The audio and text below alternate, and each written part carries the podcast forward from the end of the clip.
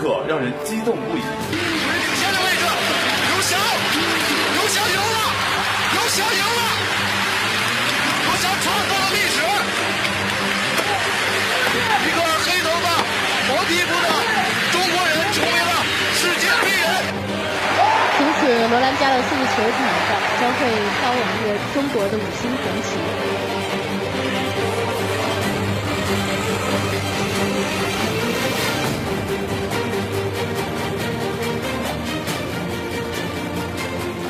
有多少评论让人热血沸腾？交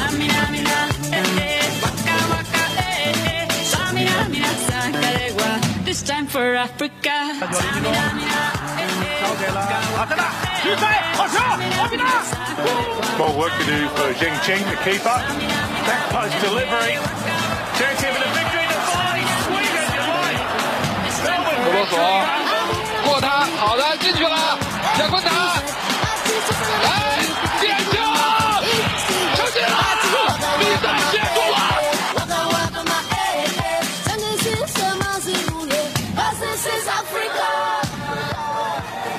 有多少故事让人为之动容？我相信篮球可以带给我们希望经历会对我有些帮助。可能很多人都知道，到目前为止，应该拿了十八个世界冠军。但是其实我自己会觉得，呃，我最看重的一个冠军是我第一个世界冠军。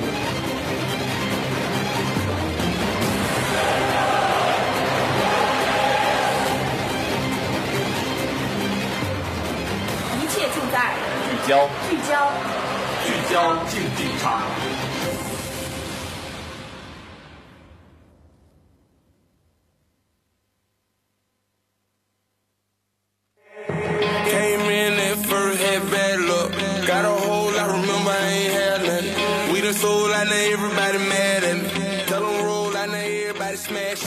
的听众朋友，下午好，欢迎来到每双周五下午与您准时相约的聚焦竞技场，我是波波。我是阿狸。阿狸，你今天是怎么了？怎么这么兴奋？今天中午的比赛实在太精彩了，我到现在还没有缓过劲来。什么比赛啊？就是今天中午勇士和鹈鹕的那场比赛啊，在最后时刻，库里连续投中两记关键三分球，最后反败为胜，看得我是热血沸腾啊！嗯，没错，最近的比赛都非常精彩，欧冠也决出了四强。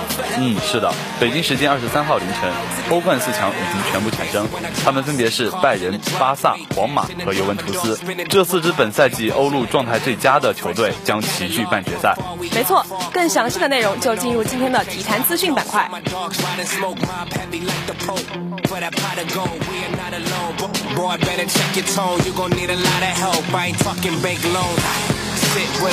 table last supper. Toast to the brothers, some bad motherfuckers. Yeah, ain't nothing but pure luxury. You looking left to me, should be looking up to me. Preferably one of the best she rhyme, cause we next now and forever to death. Be loyal, will, and respect. 欢迎来到体坛资讯板块，这里是阿哲和团团。首先，一起来关注足球方面的消息。欧冠方面，北京时间四月二十三号凌晨，二零一四一五赛季欧洲足球冠军联赛四分之一决赛次回合，一场焦点战在伯纳乌球场展开角逐。皇家马德里主场一比零险胜马德里竞技，C 罗错失单刀，图兰被红牌罚下，C 罗助攻埃尔南德斯第八十八分钟绝杀，皇马总比分一比零淘汰马竞，连续五个赛季杀入欧冠四强。北京时间四月二十三号凌晨，欧洲冠军联赛四分之一决赛次回合又赛两场，尤文图斯客场零比零逼平摩纳哥，总比分一比零晋级。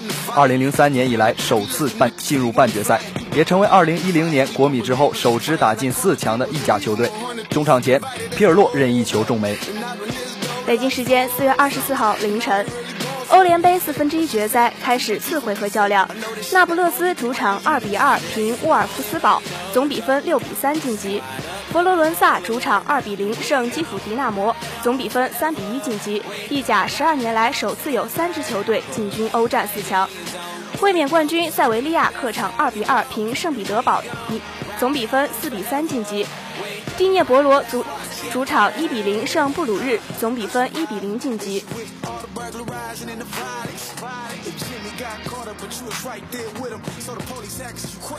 综合方面消息，北京时间四月二十四号凌晨，二零一五年斯诺克世锦赛在英国谢菲尔德克鲁斯堡剧院结束了第六比赛日争夺。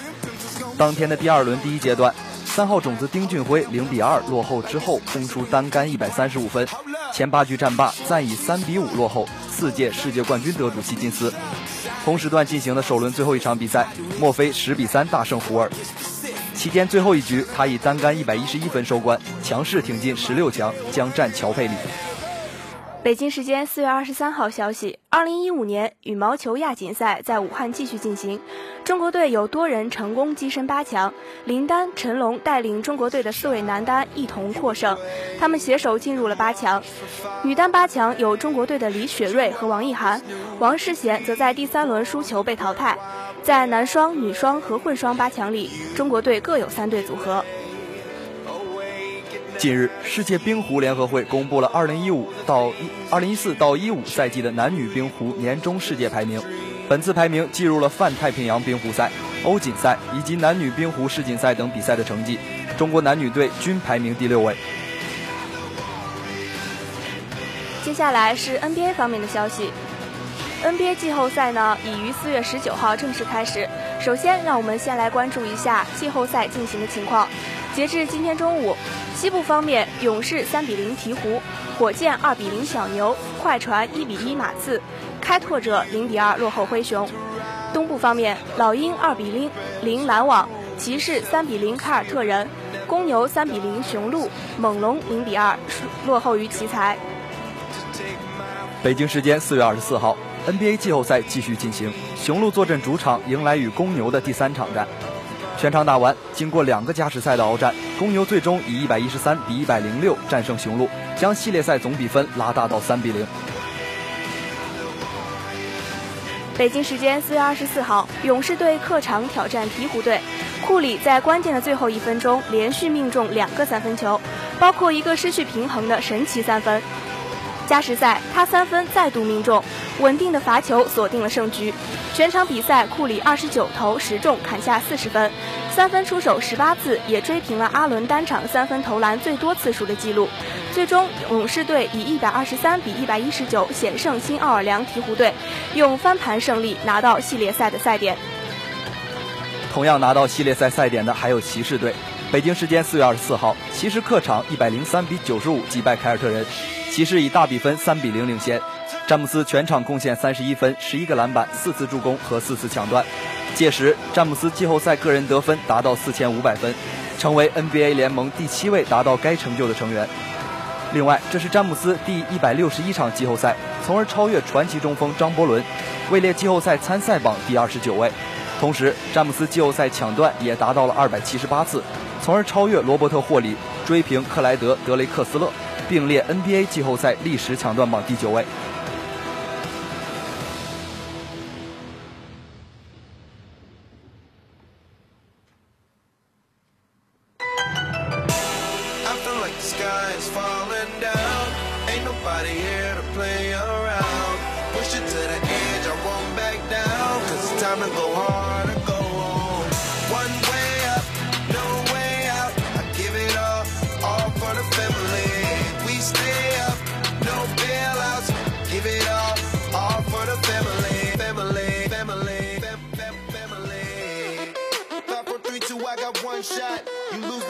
欢迎来到全景体育。哎，团团，你会走路吗？开什么玩笑啊！尽管我走路走得迟，但至今也走了快二十年的路了。难不成要我走两步给你看看？当然不是这个意思了。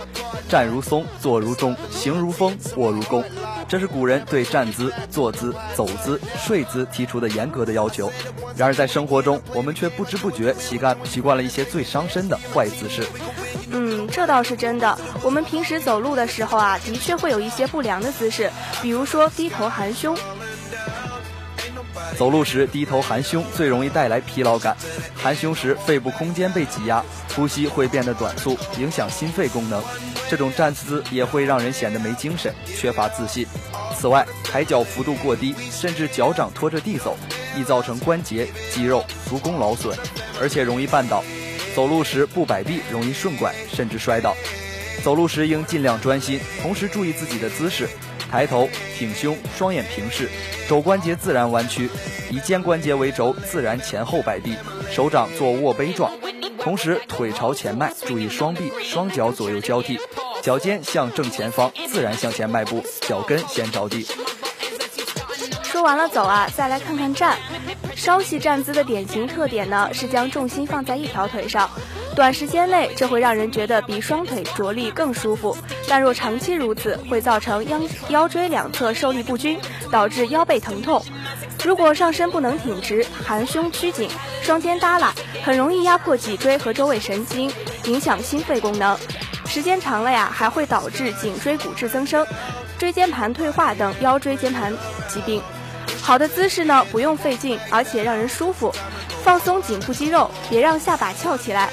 调整后背肌肉，脊柱伸直，头部自然前倾，双肩下垂，别向上耸，别将双手放在背后，腹部肌肉呢轻轻收缩，身体重心不要偏向髋部一侧，不要双脚并拢，可以一脚在前，一脚在后，这样更能保持平衡，看上去也更加自信。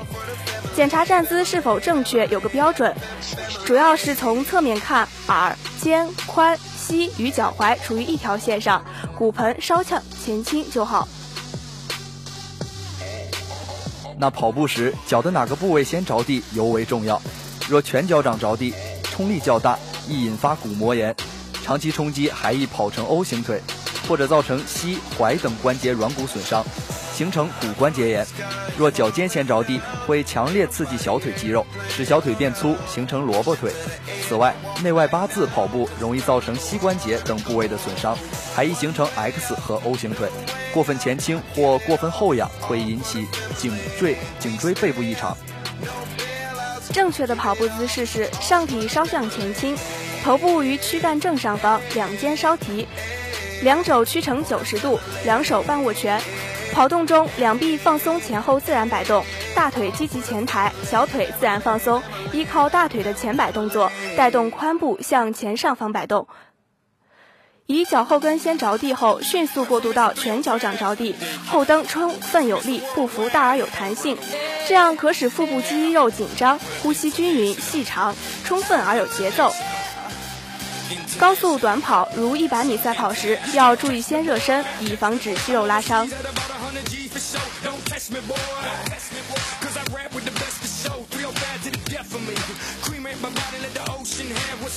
此外，生活中还有一些不良姿势影响人们的健康，比如像你现在这样翘着二郎腿。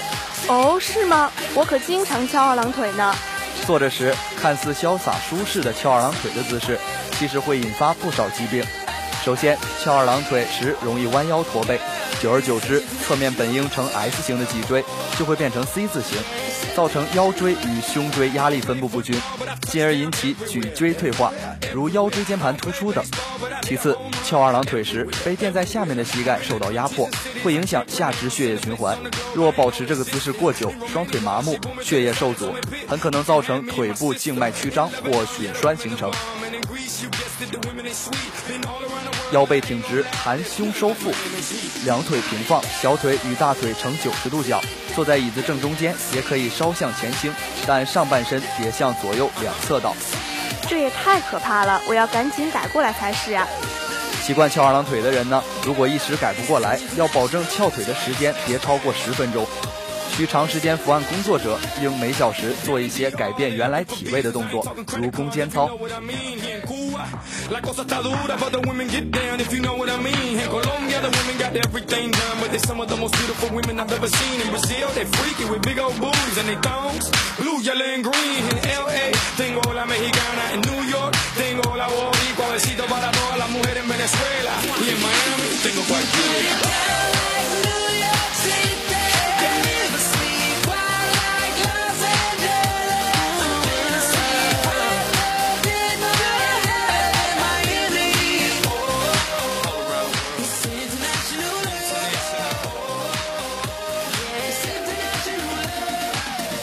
文体不分家这句话在中国颇为流行的俗语，如今似乎又在韩国得到了验证。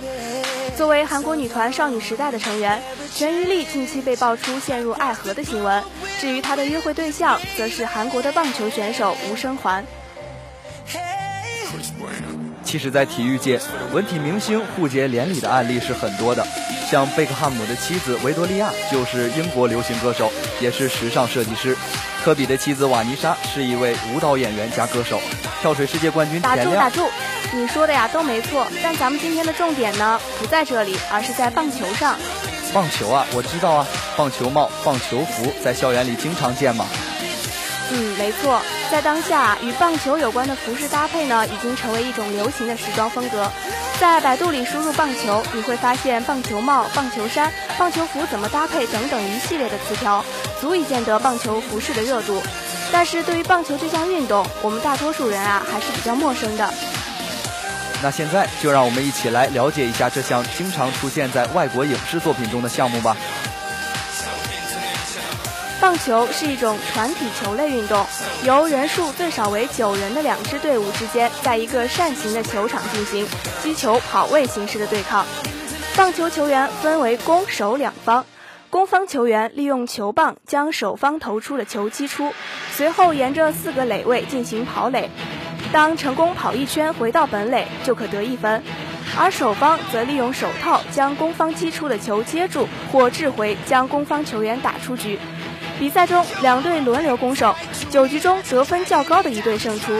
在国际上，公认棒球的缝线一定要是一百零八条，不可多不可少，否则将视为假球。考古学家在建造公元前啊两千年班尼哈山的墓穴中，发现有女子球类游戏的画像，因此最早的棒与球活动应追溯到远古时期。棒球运动已经有悠久的历史。在古希腊及古印度的一些壁画遗迹上，都有类似打棒球的图案。近代棒球的起源，据说是英国人移民至美国时引入的板球游戏和波士顿地区常玩的跑圈子游戏综合演变而成的运动。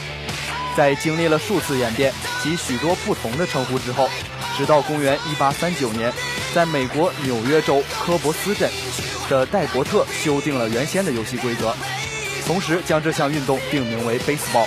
并开始推行，行而成为美国最风行运动之一。一八四五年呢，美国人亚历山大·卡特莱特为统一名称和打法，制定了有史以来第一部棒球竞赛规则。规定的场地图形和尺寸至今仍沿用，并正式采用了棒球这一名称。其中多数规则条文迄今仍继续使用，棒球这一名称也一直沿用至今。因此，现代棒球运动源于英国而发展于美国。一九三七年，在美国成立了世界棒球协会，后改称为国际棒球联合会，是世界业余棒球运动的最高领导机构，总部设在美国。会员国或地区呢，已由二十世纪七十年代的五十多个增至一百一十三个。一九七八年，国际棒联得到了国际奥委会的承认。国际棒球联合会于一九九四年将总部设在了瑞士洛桑。中国棒球协会于一九八一年三月加入国际棒球联合会，一九八五年加入了亚亚洲棒球联合会。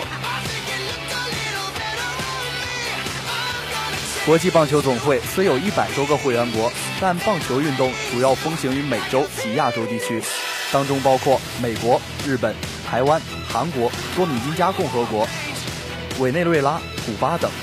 欧洲和非洲棒球运动以及荷兰、意大利和南非较风行，其中荷兰队曾拿下2011年世界杯棒球赛冠军。也因为如此，国际奥委会认定棒球运动全球普及性过低，加上美国棒职大联盟球员无法参赛，决定2012年伦敦奥运会和2016年里约热内卢奥运会暂时停办棒球赛。为了重返奥运，棒球和垒球各界积极努力奔走。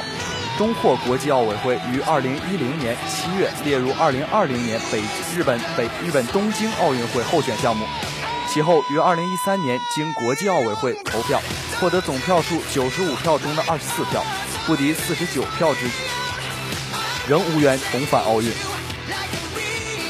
尽管如此，关于棒球的作品还是很多的，像棒球电影。棒球电影呢，兴起于世界上最热衷于棒球的国家美国。在上世纪七十年代至九十年代末，涌现出了一大批毛描写有关棒球比赛、著名棒球明星或者是与棒球有关的电影。并且呀，有许多当时留下的电影，现在看来仍是经典之作。其中，好莱坞著名影星凯文·斯科特纳是棒球电影的忠实追随者。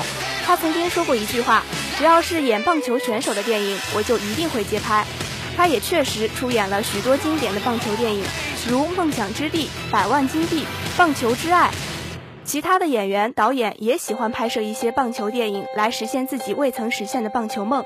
例如经典影片《洋基的骄傲》，丹尼斯·奎德主演的《新秀》，比利·鲍勃·松顿导演的经典翻拍之作《少棒闯天下》，都代表了美国人对棒球这个体育项目无可替代的爱。除此之外呢，日本的动漫业有很多关于棒球题材的。少棒小魔头是石之森章太郎的著名棒球漫画作品，并转成动画。棒球大联盟满田拓也作品出卷七十八卷，曾改编动画，于二零一零年完结。棒球英豪安达充的棒球漫画作品，其他棒球漫画作品包括《青春野球部》《偶像 A》等。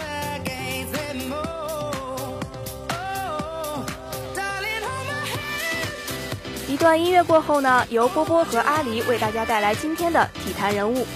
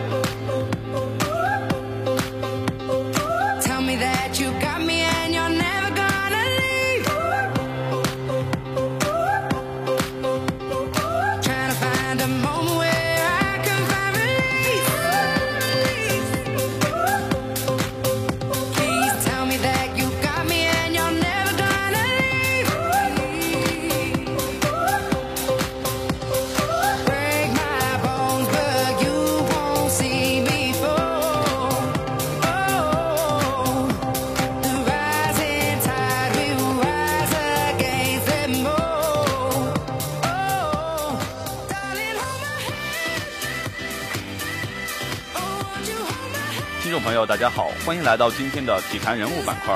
今天为大家带来的体坛人物是一位大家耳熟能详的体育明星。嗯，是的，我想耳熟，大家一定耳熟，但是能详就不一定了。哎，没错。但是听了接下来的介绍，你可能就知道了。他呢，最近活跃于很多综艺节目，比如说《爸爸去哪儿了》。说到这儿，想必大家已经猜到了，他就是跳水王子田亮。今天的体坛人物，让我们一起来探索田亮的成功转型之路，认识真正的田亮。田亮，一九七九年八月二十七日出生于重庆，运动员也是演员。两千年参加悉尼奥运会获得第一块奥运金牌。二零零一年七月参加第十四届国际泳联世界锦标赛，并获得男子十米跳台单人和双人冠军。二零零二年获得釜山运动会冠军。二零零四年在亚在雅典奥运会获得十米双人跳台金牌。二零零七年宣布退役。二零一二年六月，在跑出一片天中饰演反扒英雄大眼仔。二零一三年，田亮携女儿田雨橙一起参加由湖南卫视主办的《爸爸去哪儿了》。四月五日，在电影《公主的诱惑》中饰演王小飞。二零一四年七月，在北京举办新书《臭爸爸》发布会。九月一日，由王岳伦执导、郭涛、林志颖等人主演的电影《爸爸的假期》开机。田亮说：“以前我们只有一条跑道，这条路只有一条跑道，你只能这么走，你没有退路，走下去可能还有出路。现在我给它扩成天安门那么宽的十个车道，用成跑道的话有二十个跑道，在二十个跑道里面，它可以自由的选择。”关于跳水王子田亮的故事，要从忍痛割爱告别体育圈说起。爱迪生曾说过：“天才是百分之九十九的汗水加上百分之一的灵感。”而田亮的灵感绝不仅仅只有百分之一。他从跳水项目上所展现出的天赋，至今仍然是个神话。七岁学习跳水，十岁入选入选四川省跳水队，十四岁入征国家跳水队，一年之后便拿下全国锦标赛跳台冠军。十六岁时开始在国际上崭露头角。随后，年仅二十一岁的田亮，在两千年的雅典奥运会上，用几近完美的表现征服了评委和在场的所有观众，荣膺男子十米跳台冠军，获得人生的第一块奥运金牌。在田亮的家中，国际、国内各项比赛的奖牌就有七十多枚，这些战利品都是他戎马生涯的见证。当初自己的想法是退役后当教练，这是田亮人生第二步规划的初衷。然而命运却和他开了个玩笑。雅典奥运会之后，被光环笼罩的田亮痴迷于天南海北的飞来飞去，出席一家又一家的商业活动，舆论上一边倒的态势注定无法收场。最最终，国家体育总局游泳运动管理中心在2005年以严重违反队规为由，将其踢出国家队。得知这个消息的田亮伤心不已，但他很快就化悲痛为力量，之后便拿下十运会的冠军。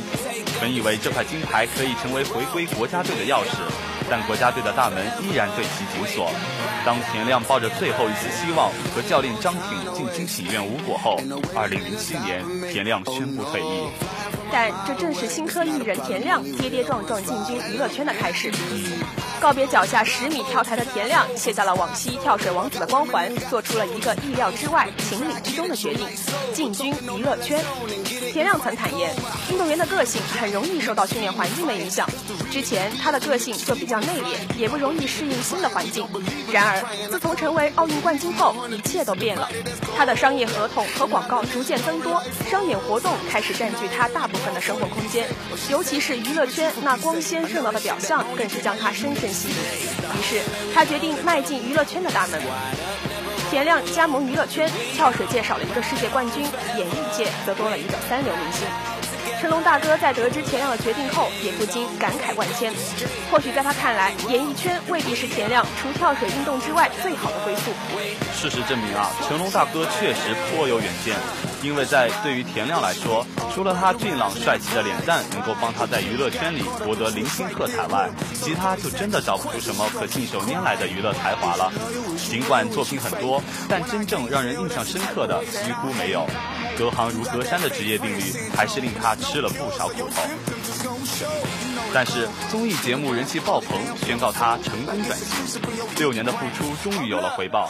在《爸爸去哪儿了》节目中，操着浓郁南方口音的他，喊着女儿森碟，拧巴成剪刀腿在池塘中挖藕，还不忘自嘲，驾着小驾着小船为女儿去湖中取食材，意外落水等片段也引发热议。田亮彻底卸下了王子的光环，揭掉了道理爸爸的标签，充分发扬着娱乐精神。将幽默搞笑的一面发挥得淋漓尽致，带给诸观众诸多惊喜。一位网友在看完节目后毫不掩饰地表示出对田亮的喜爱，还调侃道：“真心觉得有一种幽默叫做田亮。”还有一些网友坦言，越来越觉得田亮特别有喜感，还特别逗。甚至还有人建议田亮要将说过的话整理成语录，成为日后最美最搞笑的记忆。田亮在这个节目中的影响力要远大于他之前所出演的任何一部影视剧所带给观众的冲击力。他在这档节目中的本色出演，开始让大家对这个在娱乐圈混迹多年的中年人有了一个全新的认识。他的娱乐价值在这档综艺节目中被无限放大。田亮借着这档综艺节目所表现出来的娱乐明星气质，多少让人有点欣慰。自己多年的付出也终于有了回报。腾讯这样评价田亮。他在十米高台的跳板与水面之间，他总是能描绘出从容的曲线，激起一片雪白的赞叹。经历了国内外无数大赛的磨练，数不清的成功和失败的洗礼，他逐渐学会了坚强，显现出处变不惊的大将风度与本色。从跳水王子到新科艺人，田亮经历的不仅仅是职业上的转变，更多的是心理层面上的调整。他渴望能走出跳水的世界，在新的领域有所作为。然而，隔行如隔山的职业定律还是令他吃了不少苦。他主演的电视剧《牛郎织女》亮亮相央视，他的亮相虽然谈不上惊艳，但也十分尽职地完成了表演。由此可见，田亮在自己事业上真的是非常努力。没错，所谓路是靠人走出来的。我想田亮也给了那些在梦想道路上默默奋斗的人很大的鼓励。